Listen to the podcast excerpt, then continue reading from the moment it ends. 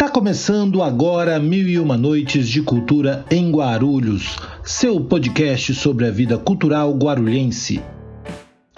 Meu nome é Vitor Souza e nos próximos minutos eu convido você a conhecer mais e se integrar com a vida e com as histórias da cidade. Mil e Uma Noites de Cultura em Guarulhos estará disponível sempre às quintas-feiras, comigo, Vitor Souza, conversando com os convidados da cidade. A produção é de Rosângela da Silva e é um oferecimento da Guarulhos Cultural.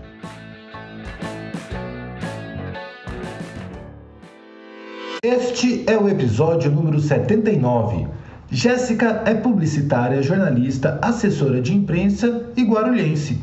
Ela transformou o seu livro reportagem da Faculdade de Jornalismo em audiobook. Wallace é um rapper da cena independente da região de Guarulhos, do bairro dos Pimentas.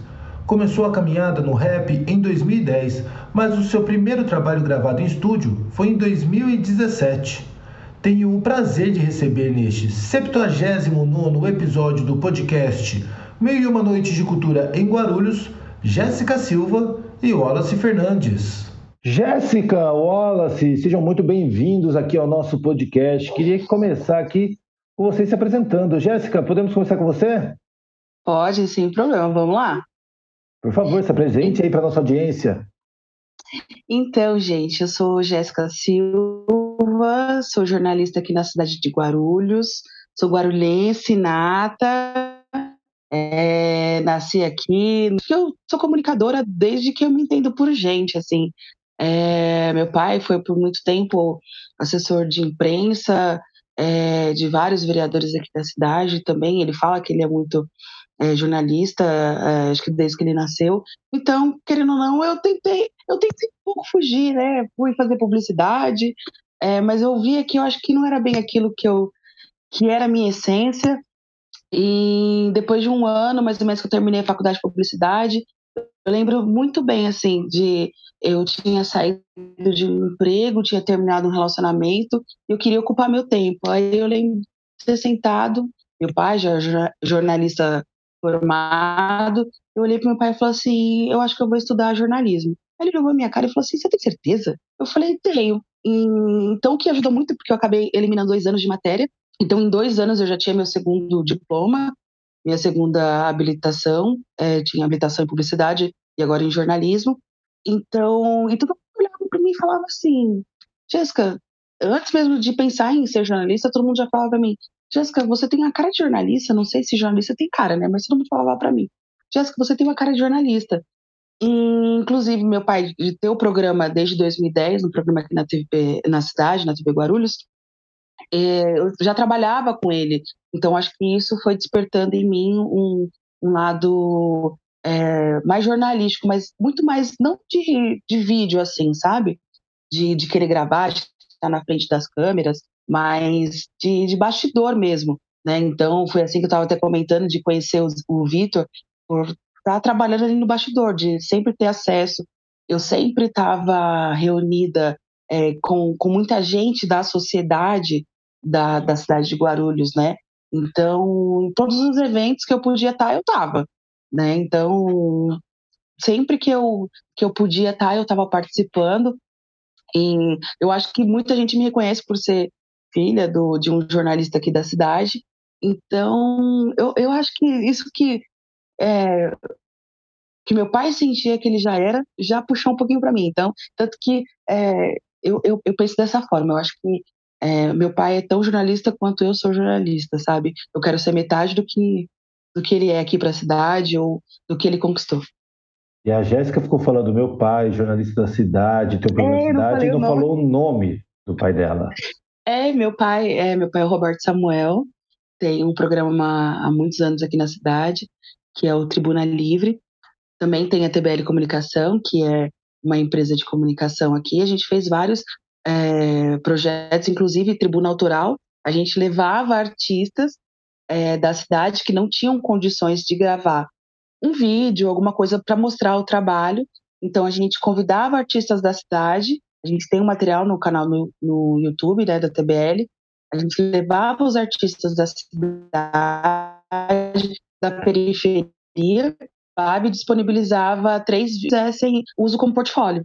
É maravilhoso. Um abraço para o Roberto, grande amigo, jornalista da cidade, que faz um trabalho bacana, um dos jornalistas que mais acompanha a cena cultural da cidade.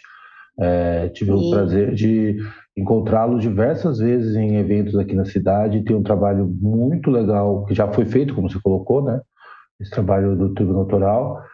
Tem um documentário, tem aqueles três, três fatos sobre Guarulhos, aqueles é... três de Guarulhos que sempre relembra aí fatos importantes da cidade, que, enfim, vai trazendo sempre esse histórico, essa cultura da cidade é, para o grande público da cidade, né? Então acho meu que é um pai, trabalho muito pai, bacana.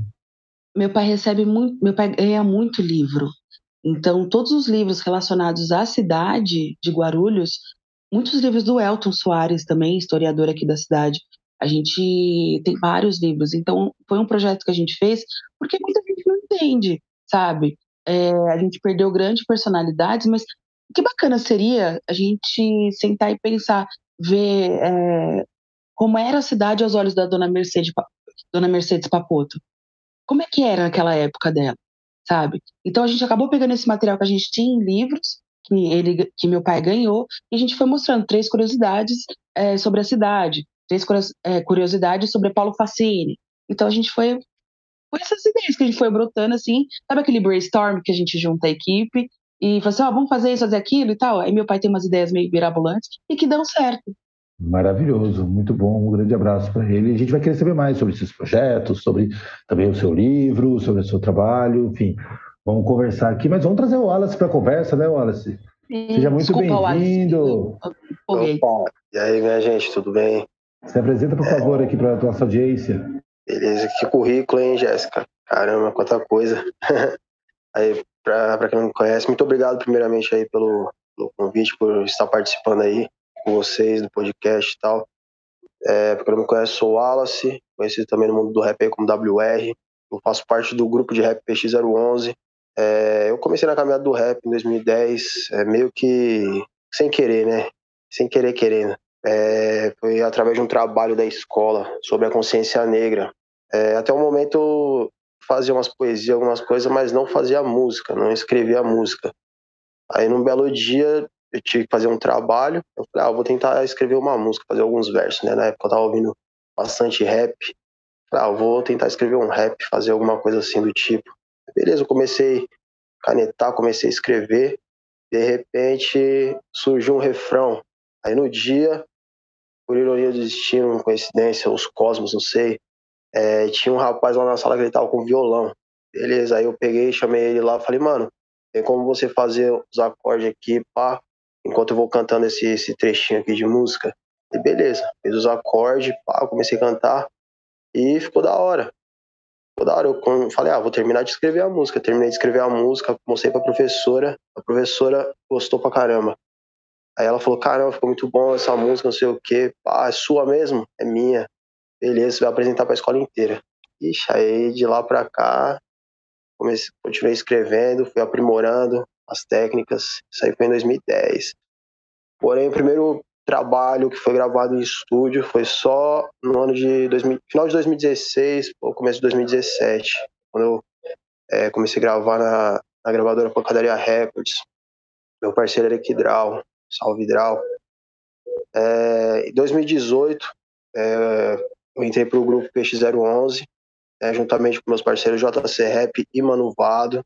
E em 2020 nós lançamos um álbum, nosso primeiro álbum, é, chamado Contemplando a Imensidão da Vida. É um álbum que fala bastante de protestos, é, tem alguns protestos, fala bastante de preconceito também, vários temas é, da periferia e, e várias, várias, várias outras coisas também. É, em 2019 a gente ganhou o prêmio Troféu Arte em Movimento, organizado lá pela TV Black Sampa. Não sei se vocês conhecem aí de Guarulhos, aqui de Guarulhos mesmo, né? Cesar Tex, salve aí Cesar Tex. E ele sempre acreditou assim no, no nosso trabalho, sempre deu oportunidade desde o começo, né? E sou muito grato a ele, satisfação total. Deixa eu ver, 2020 e agora para 2022 a gente está trabalhando no nosso novo álbum, é, e não tem data ainda, mas vai sair entre novembro e dezembro. O nome do álbum, as músicas já estão gravadas e o nome do álbum vai ser Do Passado ao Presente atualizando. né, que a gente vai trazer umas músicas já gravadas que a gente não lançou e vai ter também algumas músicas que, é, que a gente já lançou, só que passou batida, ou a gente só vai dar uma. vai gravar de novo, ou vai só dar uma mexida ali, só para lançar. E também estamos trabalhando em outro álbum pro, pro ano que vem, né? Que é um álbum diferente do que a gente está acostumado, que é um álbum falando mais de sentimento, mais de romance, de amor, entendeu? E estamos aí, 2022, 2023, muito trabalho, luta. Demais. Não, e nem terminou, nem lançou o álbum, já está projetando outro. A gente vai querer saber um pouquinho mais desse bastidor aí, viu, Wallace? Tá tudo que está preparando aí, como o que vem pela frente. E, e Jéssica, vamos voltar um pouquinho atrás lá então. Você falou bastante da, da sua relação com o jornalismo, né? Só que eu queria saber também, e a gente transitou aqui um pouquinho no papo da literatura, né? De ser uma casa com muitos livros, que fala muito da história da cidade. É, o seu pai lançou um livro recentemente também, né? E agora você lançando um livro. Como, como que é a sua relação com a literatura? Assim, você sempre leu, sempre teve relação com escrita? Como que foi essa relação? Ela surge junto com o jornalismo? Olha, eu vou te contar um negócio. Eu nunca fui muito exemplo, não. Porque quando eu sentei e falei para meu pai que eu queria ser jornalista, ele olhou para mim e falou assim: Você tem certeza? Mas por quê? Porque ele sabia que eu tinha preguiça de ler. E eu, assim, e eu nunca me imaginei fazendo o que eu fiz na faculdade, que era ler um livro, no mesmo tempo, ler um livro para apresentação, outro livro para prova, e eu estava já me preparando para fazer a monografia é, para o TCC. Então, assim, eu já tive que ter várias referências. E aí era uma coisa, assim, uma, um livro é, sobre Karl Marx, um livro sobre Chico Xavier e outro livro sobre prostituição. Entendeu? Aí você já estava misturando as coisas assim. Então, isso foi o questionamento do meu pai. Quando ele perguntou, você tem certeza? Eu falei, sim, tenho. Mas, assim, é, eu sempre tive vários livros. Eu não sei se você lembra, Vitor, mas, assim, a minha pesquisa de escola, você lembra aquele conjunto de livros do Larousse que tinha, eu acho? Eu fazia pesquisa naqueles livros. Não tinha Google, né, gente? Assim, meu pai já deve ter te contado a história sobre nosso primeiro computador quando ele ele conseguiu o nosso primeiro computador foi um concurso aqui da cidade. Eu não lembro qual que foi o jornal, mas ele conseguiu em primeiro lugar. É uma história bem rapidinha, gente, só para vocês entenderem. É, na época, ele tinha um, um, uma briga, assim, um desentendimento com Jair Garnade. Aí ele chamava de Roberto Simões, porque se ele falava Roberto Samuel, podia ter processo e tal e tudo mais. E aí, quando meu, aí teve um concurso de um jornal que quem ganhasse primeiro lugar ganharia um computador. Meu pai ganhou. Só que aí, para poder retirar o, o, computador, ele teria que levar o RG. E, tá, e aí, como é que ele comprovava que ele era Roberto Simões? Que estava Roberto Samuel no RG. Aí, chegando no jornal, gente, assim, antigamente, naquela época, não, tinha, não era qualquer pessoa que tinha telefone. Ligaram na casa da minha avó, da sogra do meu pai, falaram assim: ó, é, o Roberto Simões conseguiu o, o, computador. Aí minha avó falou assim, Roberto Simões, não, peraí, tá alguma coisa errada. Aí meu pai já entendeu, correu pro jornal e um, acho que um, um, um, um fotógrafo sabia da história, explicou pro diretor do jornal, sei que enfim, a gente conseguiu o computador. Mas só para vocês entenderem mais ou menos. Mas as minhas pesquisas sempre foram em livros, assim. É, a gente, meu pai, na época ele sempre foi muito de nos intervalos da, das fábricas, né, que ele trabalhava em chão de, em chão de fábrica, ele sempre os intervalos intervalos era lendo. Então meu pai sempre foi um exemplo. E eu espero um dia ser um exemplo para minha filha, mas enfim. É, e aí essa, a pergunta é porque eu me empolgo muito, gente. Mas aí a pergunta, você falando sobre a questão do interesse da leitura, surgiu muito na faculdade de jornalismo. Eu lia na faculdade de publicidade, lia, né, mas não comparada à faculdade de jornalismo. E isso despertou em mim a, a, a questão de, de ler uh, outros, outros gêneros, né? não só para a faculdade. Então, e aí isso foi despertando em mim, aí eu fui aí chegava, eu cheguei à época de, de comprar livros com livros embalados. A minha mãe falava assim para mim: "Para de comprar livro e termina de ler o que está embalado aí, pelo amor de Deus", porque eu me empolguei muito. E aí eu confesso que depois da faculdade é, eu me distanciei até um pouco da, da leitura, muita coisa aconteceu, mas a questão da escrita foi que me influenciou no meu livro reportagem, porque eu escrevi de uma forma que eu gostava de ler. Eu nunca me esqueço da minha diretora de curso na banca, ela virou para mim e falou assim: "Ah, eu não gostei da maneira que você escreveu. Não é uma leitura que me agrada". Aí eu falei para ela, falei assim: "Respeito sua opinião, mas eu escrevi de uma forma que eu me sentiria bem lendo. É uma, uma leitura gostosa. Tanto que agora, que eu sei que eu já estou empolgando muito aqui, já já estou colocando o carro na frente dos bois, mas quando eu fui reescrever para o meu podcast, eu troquei algumas palavras para se for, é porque eu escrevi uma forma um pouco mais formal do que falada, né? Então, para poder fazer o podcast, eu acabei trocando algumas palavras, um sinô, colocando alguns sinônimos, para poder ser mais entendido, porque quem está escutando, eu tô, eu sou uma pessoa assim que eu quero levar de uma forma que seja mais fácil de você entender.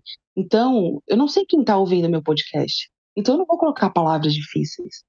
Né? Então, vou colocar uma forma. Então, às vezes tem alguma palavra uh, é, estranha. Eu até lembrei, eu, agora estou falando, até lembrei, por exemplo, tem uma frase lá que, que é um, um, um ex-cafetão. Falou para mim, ah, é porque eles pro, procuravam proxeneta. Então, eu não vou colocar proxeneta. Se eu colocar, eu vou explicar que é um termo usado para cafetão. Eu me empolgo, ah. gente, para falar. Imagina, acho que a nossa audiência está adorando aqui ouvir as suas histórias. É assim que a gente vai batendo o nosso papo. Queria, eu queria saber com o Alice, agora já até atualizando do, do passado ao presente. Do presente, como que é? Me, me, me embananei aqui, Alice. É do, do, do passado ao presente atualizando, é isso, né? É, do passado ao presente atualizando. Conta pra gente, porque assim, tem uma questão de trajetória e também de uma revisitar né, esse, esse caminho, porque assim, você começou, você falou de 2017, você lança seu primeiro trabalho, né? É, e a gente fala de um processo aí de lançamento, depois a gente, praticamente dois anos depois, a gente entra no estado de pandemia, então imagino que isso tudo faça realmente para a gente olhar para um outro momento aí de trabalho, para você começar também a correr com esse, com, com, com esse novo trabalho, né, que deve sair esse ano e como você mesmo falou, já com outras ideias para o ano que vem.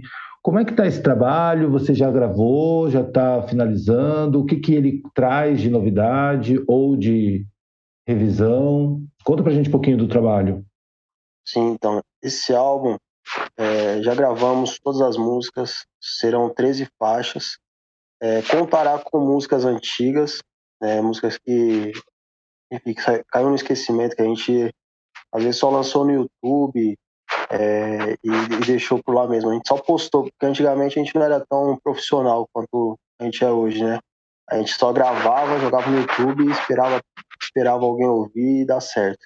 Aí, mas tem muita música boa que ficou para trás e ficou por isso mesmo. Ninguém ouviu, ninguém conheceu o trabalho. Então a gente vai tentar é, trazer de volta essas músicas antigas, foram gravadas, é, e, e colocar nesse álbum. Né? Do passado e vai ter algumas músicas inéditas também que a gente fez para esse álbum e também vai dar indícios do que vai vir futuramente, nosso álbum do futuro. Então, meio que uma pegadinha, né? Passado, presente futuro. É, é um álbum tá, tá embaçado. Inclusive vai ter duas músicas é, de, um, de um ex-integrante do Peixe 011. Ele não faz mais parte do grupo, ele se desligou do grupo, a gente ainda tem um carinho, um respeito, consideração por ele, entendeu? E ele tem duas músicas muito boas. A gente falou, ó, é, a gente pode colocar essas músicas aí no álbum também, porque você fez parte. Você fez parte e vai ficar eternizado, continuar eternizado. Né? E nesse álbum tem a primeira música do, do nosso grupo, é, tá os, a formação original dos três integrantes que começaram. Depois vai contar, vai ter um pouco do meu trabalho solo, um pouco do trabalho solo do meu parceiro JC, né? E vai ter os, os, os trampos que a gente fez mais recente, entendeu? Muito bom, muito bom. É, e Jéssica, conta pra gente também agora um pouquinho sobre o seu livro e, e desse desafio de transformar ele em podcast. É, então, o que acontece? É, eis que resolvi para a faculdade de jornalismo. Esse tema não era meu. Eu raptei da minha mãe. Minha mãe, quando eu entrei para fazer a segunda faculdade, minha mãe estava terminando serviço social. E, e ela queria fazer esse tema, que é prostituição na terceira idade, só que o pessoal do grupo dela foi contra. Ah, aí eu falei assim: ah, mãe, posso pegar? Quando começou a porque eu já entrei praticamente no terceiro ano e a gente já começa a discutir o tema. Aí, porque eu tinha dois temas, eu falei, aí eu falei assim: não, vou munida de dois temas, porque vai que minha orientadora me barra, né? Na prostituição na terceira idade. Então, se ela não aceitasse prostituição na terceira idade, eu queria falar sobre exorcismo segundo as religiões. Porque pensa comigo, você, quando você fala em exorcismo, você pensa num padre exorcista ou aquele pastor na igreja evangélica é, tirando o espírito do corpo da pessoa. Mas aí como é que a Umbanda vê isso? Como é que uma igreja adventista, como é que o candomblé, um espírita? Então era isso que eu, eu, Porque, tanto que no começo do meu podcast eu falo, eu sou publicitária, jornalista, guarulhense curiosa. Porque eu tinha isso na cabeça. Até, se Deus quiser, um dia eu vou conseguir resolver esse assunto ainda. Ir atrás, porque até onde eu sei, toda diocese que se preze tem um padre exorcista. Eu ainda não descobri, tentei descobrir com o Edmilson, o Edmilson não quis me contar, mas ainda vou descobrir quem é o padre exorcista daqui da, de Guarulhos. Mas enfim, cheguei com o tema de prostituição. A minha orientadora, muito doida, abraçou e falou assim: já estão pronto. Ela me mandava a matéria quatro horas da manhã. Às vezes eu estava lá escrevendo com uma garrafa de Coca-Cola. Aqui eu já estava quase dormindo no computador e ela me mandando o link sobre tudo que era possível de prostituição na terceira idade. Porque a gente pensa que, ah, não, isso não, não ocorre. Gente, acontece muito. Tudo bem que eu escrevi o livro, o livro reportagem que eu fiz sozinha, lá em 2015. Tanto que eu entrevistei senhoras da terceira idade lá na, na Praça da Luz, ali atrás na Pinacoteca. É, e eu achava que, nossa, tanto que eu, eu rodei. Não vou ficar falando muito, que tem, quem quiser, ó, oh, Wallace, se você quiser dar uma escutada lá no podcast, tá difícil, vida fácil. Fazendo minha propaganda aqui já, né? Aí o que acontece? Eis que, ah, tanto que meu pai foi comigo, né, na, na, na Praça da Luz, me, me ajudou e tudo mais. E o que tem de gente, é, tanto que meu, um primeiro episódio que eu falo, que é da do luxo ao lixo, é uma senhora que não aparenta ter a idade que tem, que é 65 anos, e tinha uma vida de princesa, mas que o marido largou por uma mulher mais nova, e ela não tinha estudo, ela passou a vida cuidando do marido e dos filhos, ela não sabia o que fazer, mas ela precisava de dinheiro. Ela foi se prostituir. Então, assim como ela, várias ali é, se juntaram é, estão na mesma situação para poder pagar as contas, porque não estudaram, não sabem fazer outra coisa, não aguentam, enfim, né, não aguentam uma faxina, mas aguentam outras coisas. Enfim, e elas se viram lá da forma que elas podem entendeu? Então isso foi muito, assim, eu sou muito grata com esse trabalho, porque muita gente gerou curiosidade. Quando eu comento, o pessoal, ai, Jéssica, deixa eu ver o seu livro, deixa eu ler, passa para mim. Só que eu só tenho um impresso, eu tenho um, um PDF, mas eu tenho apenas um impresso que foi um, eu, o que eu mandei é, fazer um impresso para a faculdade, um para mim. Só que aí começou, eu sou eu sou meio retardatária nessa situação que quando começou o lance do podcast, é, eu ficava assim pensando, eu falei, ah, a gente podia fazer alguma coisa assim, nesse tipo, né?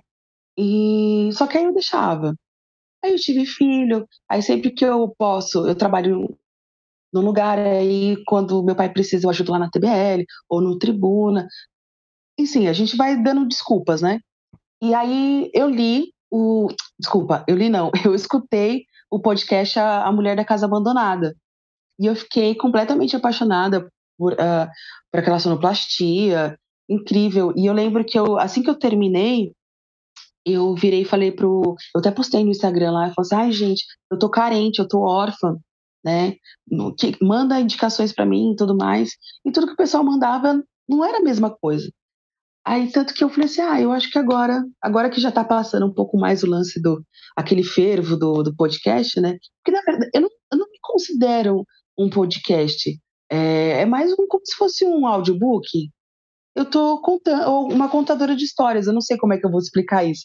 Mas, na verdade, eu tô reescrevendo os capítulos do meu livro de uma forma mais simplória, uma, uma, uma linguagem mais simples, para que as pessoas possam entender e quem tem a curiosidade acaba escutando, que é, são as histórias que eu conheci, tanto de prostituta quanto do, de um ex-cafetão, e também tem de um taxista que fazia os deliveries, né? Então, foi assim que eu, que eu acabei transformando o meu trabalho de tanta gente curiosa que queria o livro, queria ler o livro, que eu falei, ah, quer saber? Eu falei, eu vou mandar isso aqui em livro, vou transformar em, em, em áudio, e quem quiser escutar, que escute. Aí o pessoal fica mandando. Eu moro num condomínio, e aí eu saí distribuindo no grupo aqui, aí todo mundo que me encontra pergunta, Jéssica, cadê o outro episódio? Eu, eu preciso escutar. Eu falei, gente, calma, que eu tô reescrevendo. Eu tô fazendo tudo picadinho. Então, por favor, calma. E o pessoal já tá desesperado, porque eu solto na sexta-feira. Aí eu tenho tempo de, de ler, de reescrever, ah, mudar um áudio, porque eu faço tudo. Eu reescrevo, eu gravo, eu edito, eu subo, entendeu? Então eu que faço tudo. Então o pessoal tem... e tem uma filha, gente, uma bebezinha, aí eu tenho que me virar, né? E a bebê é prioridade, tem que se lembrar disso. Então, Sim. pessoal, aguenta firme aí até sexta-feira. Você que está ouvindo isso no momento que este podcast é lançado é quinta-feira, ou seja, já dá para você também fazer um catadão dos últimos episódios, certo? Sim. Para poder se atualizar e começar a acompanhar toda sexta-feira, então. Está disponível em algum site específico ou pela, pelos streamers convencionais? Então, sim, eu tô tá no Spotify, né? O tô de prosa podcast. E eu sei que nem todo mundo tem acesso ao, ao não paga o Spotify, né? E eu tenho um canal no YouTube que é o Tô de Prosa, pode. Também tenho o Instagram, que é Tô de Prosa Pode. Assim que eu subo nas plataformas, eu saio disparando em tudo quanto é lugar em grupo, em lista de transmissão, eu coloco lá no, no Instagram também, e aí eu disponibilizo no, no canal no YouTube para que as pessoas possam escutar por lá também. Excelente. Também você quiser, vai estar o link também na página da Guarulhos Cultural para facilitar o acesso para todo mundo. Gente, a gente está chegando aqui na terceira parte do nosso podcast. Eu queria começar contigo, Wallace, é, perguntando um pouquinho da sua visão da cultura da cidade, né? O que que, para a pessoa que está ouvindo aqui, você, ouvindo a Jéssica, e quer conhecer um pouco mais da cidade, quais são os lugares, quais são as referências, o que que você comentaria, destacaria da cultura de Guarulhos para nossa audiência? Certo, então, para quem, quem gosta de rap, é, eu recomendo a Rádio Black Sampa. TV, agora é TV Black Sampa, né? É, Lá tem um, tem um esquema que, que, todo mês, acho que é o último domingo do mês, tem Rap no Teatro, um projeto lá que, que leva alguns grupos de artistas e fazem uma apresentação ao vivo. É, às vezes é no Damastor, às vezes é no Padre Bento. Então é bacana ficar sempre de olho lá, porque sempre tem. É, sempre tá tendo. E outros projetos também. É, mas, assim, no geral, é, a, a, a cultura cultura no, na nossa cidade de Guarulhos é um pouco escassa, é, bem defasada. Falta, falta muita coisa, muita coisa. Às vezes tem alguns, alguns eventos independentes espalhados pela cidade, nos bairros mais periféricos tal, mas ainda é pouco. E Guarulhos tem uma estrutura legal, dá para abranger bem mais do, do, que está sendo abrangido hoje, né? É, frente à cultura. Com certeza, não? e é importante também você que está nos ouvindo e todo mundo aqui na cidade lembrar que é sempre um reflexo da nossa da nossa fala, da nossa vivência. Então, quanto mais a gente exigir e participar da vida cultural da cidade, certamente a gente consegue dar muito mais destaque a ela e assim também garantir que seja feito, né, como você acabou de colocar, né, muito mais visibilidade e incentivo aí para a cultura em Guarulhos. É muitas das vezes a gente canta mais, a gente cantou mais fora de Guarulhos, tivemos mais eventos fora de Guarulhos do que em Guarulhos, que é a nossa cidade. Entendeu? Sempre, é muito raro a gente tocar aqui em Guarulhos. E eu gostaria muito de poder fazer mais apresentações aqui. E a gente sempre é chamado por pessoas de outros lugares, de São Paulo, de, da grande São Paulo, de interior, para cantar. E na nossa cidade não tem tanto esse apoio, principalmente no rap. Principalmente no rap. Pois é. E também não tem a frequência, né? Que eu acho que é o mais que mais pega, né? Não tem uma coisa que a gente consiga garantir que todo ano tenha, ou uma, uma rotina, né? Que acho que isso Exatamente. faz uma, uma grande diferença. Faz. E você, Jéssica, como é que você vê a cidade de Guarulhos? Como é que você vê a cultura da cidade? Você vive a cultura? Você, além dos livros do Elton, o que mais que você anda desbravando eu, eu por aí? Acho que, é, eu acho que eu, que eu já vivi bem mais a cultura de Guarulhos. Eu lembro de sempre estar no Adamastor, tinha muitas, muitas apresentações, tanto no Padre Bento também.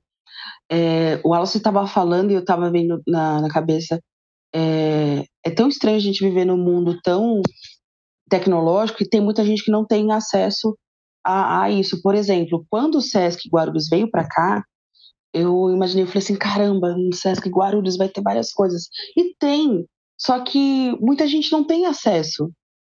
Não tem acesso à divulgação, não tem acesso. Se chega lá, é, tem muitos preços acessíveis, mas tem muitos que não são. Eu sempre estou de olho no site do, do SESC, é, e eu lembro muito do, de algumas de alguns anos atrás, eu ir até o Adamastor e preços acessíveis assim ao extremo de apresentação tanto infantil quanto para infanto juvenil, para adultos, tinha muito. É, hoje tem muito viola viva, né? Tem muito no Padre Bento, é, acho que está no Padre Bento a última apresentação, se eu não me engano. É, mas eu acho que falta um pouquinho mais, sabe? Entendeu? Eu, eu sinto que antigamente tinha mais, tinha mais apresentação, tinha mais incentivo, né? É, eu vejo, por exemplo, eu estava vendo hoje mesmo, mais cedo, o site do Sesc Guarulhos, tanta coisa bacana que está acontecendo lá e a pessoa não tem acesso, sabe? Não tem acesso, mas também não tem tanta curiosidade. Eu, eu acho que a minha época, igual, eu vou fazer 32 anos, e também meus pais sempre me deram, um, da forma que eles, pod, que eles conseguiram, dar esse acesso à cultura, à leitura e tudo mais. Então, eu sou, eu sou uma, eu fui uma criança que amava passear na, na, pinacota, na pinacoteca sabe? É, eu ia para a Pinacoteca, não, eu falei para minha irmã essa semana que eu não via a hora do Museu Ipiranga abrir para poder levar a minha, a minha sobrinha e minha filha. Mesmo a minha sobrinha tem oito anos, mas a minha filha vai fazer um ano, ela não entende, mas mesmo assim, sabe? Porque isso era a minha infância, minhas é, é, as excursões escolares, sabe? Sempre era isso. Era Pinacoteca, era Museu do Ipiranga, e é isso que eu quero apresentar, tanto para minha sobrinha quanto para minha filha. E eu sinto que falta um pouco disso aqui em Guarulhos, sabe? Eu sinto que falta esse incentivo maior. Eu sei que a cidade, ah, vamos fazer passeio, vamos no, no Lago dos Patos, vamos no Bosque Maia, vamos no Padre Bento, sabe? Tem que ter um incentivo a mais, assim, eu sinto que falta um pouco disso. E eu achei que teria quando o Sesc é, chegasse até aqui. A apresentação não falta, tem muita coisa bacana se não me engano, vai ter, ou teve, acho que final de semana passado, do Zé Cabaleiro, teve a apresentação dele, sabe? Tem oficina, tem muita coisa. E tá faltando divulgação. Porque nem todo mundo. Gente, parece, parece grosseiro da minha parte, mas tem muita gente que não tem acesso a isso. Não, tem, é, não vai pesquisar lá, e deixa eu ver uma parte da cultura aqui. Tem gente que não tem acesso ao site do, do Sesc Guarulhos. Eu acesso praticamente todo dia, porque o que eu puder estar tá levando minha sobrinha e minha filha, eu tô levando. Mas tem gente que não tem acesso. É, parece coisa loucura da minha cabeça, mas é verdade. Então, eu sinto que, acho que antigamente, na minha adolescência mesmo, assim, meus 17, 18 é, anos, eu ia mais para Damastor, eu ia mais ver, ver a apresentação, sabe? E eu sinto que, que é muito carente disso. Tem muito artista, olha o Wallace aí, que poderia ter uma baita de uma oportunidade de apresentar o trabalho que ele faz, que ele desempenha. Se você for numa periferia, se você for para esses lados, tem cada artista incrível. Igual eu falo para você do Tribunal Autoral que a gente fazia. Eu conheci, ó, tem um, uma, um grupo, eu acho, Vitor, que você conhece. Tem um grupo Gramaticanto. Não sei se você já ouviu falar. Já, é, já alguns professores. Assim alguns professores é, são de rede particular, eu acho que tem um que é da rede pública. Eles ensinam gramática cantando. Cara, que coisa incrível. Assim, se eu tivesse na minha época, assim, seria tudo mais fácil. Mas, assim, é, artistas que se esforçam para pegar, às vezes, o, eu não sei como é que é a questão do Wallace, questão de gravação, mas o cara hoje consegue montar um estúdiozinho em casa e fazer o trabalho dele. Hoje é tudo mais fácil. Mas se tivesse uma facilidade, não só de gravar, mas como mostrar o trabalho, ia ser tão legal. Eu acho que falta isso, sabe? É. Falta um circuito, né? Eu, eu sinto isso, assim, eu estou ouvindo vocês metendo um pouco. Eu que não sou entrevistado, né? Eu estou aqui para entrevistar, mas falando um pouquinho, é, o que eu sinto, assim, tem muita cultura na cidade, né? Como o Wallace falou aqui, você também trouxe com todos os projetos, da vivência de vocês, né? A gente tem muita atividade cultural na cidade, a gente tem muitos artistas na cidade, mas falta um circuito, falta a gente conseguir reconhecer esses espaços, falta a gente ter uma rotina dentro desses espaços.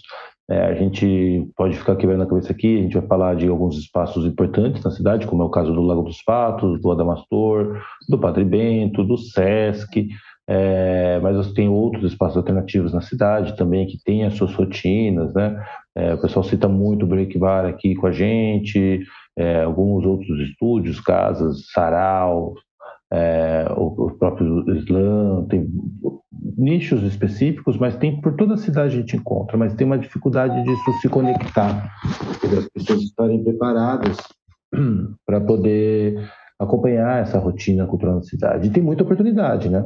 A gente tem o próprio sítio da Candinha, que é um espaço de preservação, um patrimônio da cidade que se espera que seja retomado com um restauro adequado e ser um baita espaço incrível de lembrei, visitação. Lembrei também tem a Biblioteca Monteiro Lobato também, biblioteca tinha Monteiro muita Lobato. apresentação lá. Sim, que ainda segue lá a biblioteca com o seu auditório, onde as pessoas também já tiveram muitas atividades na cidade, ainda tem mas a rotina do que já teve, né, de você ter uma frequência, de você ter uma coisa. Então, é, acho que os festivais, né, o, o, encontros mesmo, né, cotidianos, a gente vê. A gente teve, por exemplo, o, o, o anime no Adamastor. Poxa, vai quase uhum. 20 mil pessoas no, Adamastor no, no, no do anime. E, e, onde mais, né? E qual que é o próximo passo? Ou seja, como que esse público consegue transitar e conhecer na cidade o trabalho que existe? Como os artistas conseguem se dialogar com esses públicos, que é excelente que o Wallace faça mais shows fora de Guarulhos do que em Guarulhos, né? A tendência, inclusive, é sempre essa, né? afinal de contas, é uma cidade perto de todas as outras possibilidades do mundo. Então é bom que faça, mas é muito ruim ele não ter o espaço na cidade. Isso é ruim. É isso que a gente precisa garantir, a gente como cidadão, né? Garantir que esses espaços aconteçam, né? Que a gente esteja ali disponível para isso e valorize quando o artista local está aqui disponível para a gente poder acompanhar. E quanto artista de fora vem para o SESC, como o caso do Zé Cavaleiro ou no Damastor, porque essa troca também é muito rica para todos, né? É muito bom a gente na cidade poder ter acesso a uma série de shows que até pouco tempo atrás somente indo para São Paulo você poderia estar tá tendo ou com alto investimento público para você fazer um show num cara desse gratuitamente, enfim, que também gera é importante, é necessário, é obrigatório, mas a gente sabe que é sempre mais difícil. Falei demais, tá vendo, Jéssica? Agora fui eu que falei muito. Tá a gente tá disputando, tá? Eu que não tinha que falar nada, resolvi falar um monte aqui no episódio de hoje. Mas eu queria agradecer demais vocês dois aqui por esse bate-papo. Muito obrigado por ter dividido aqui com a gente a história de vocês.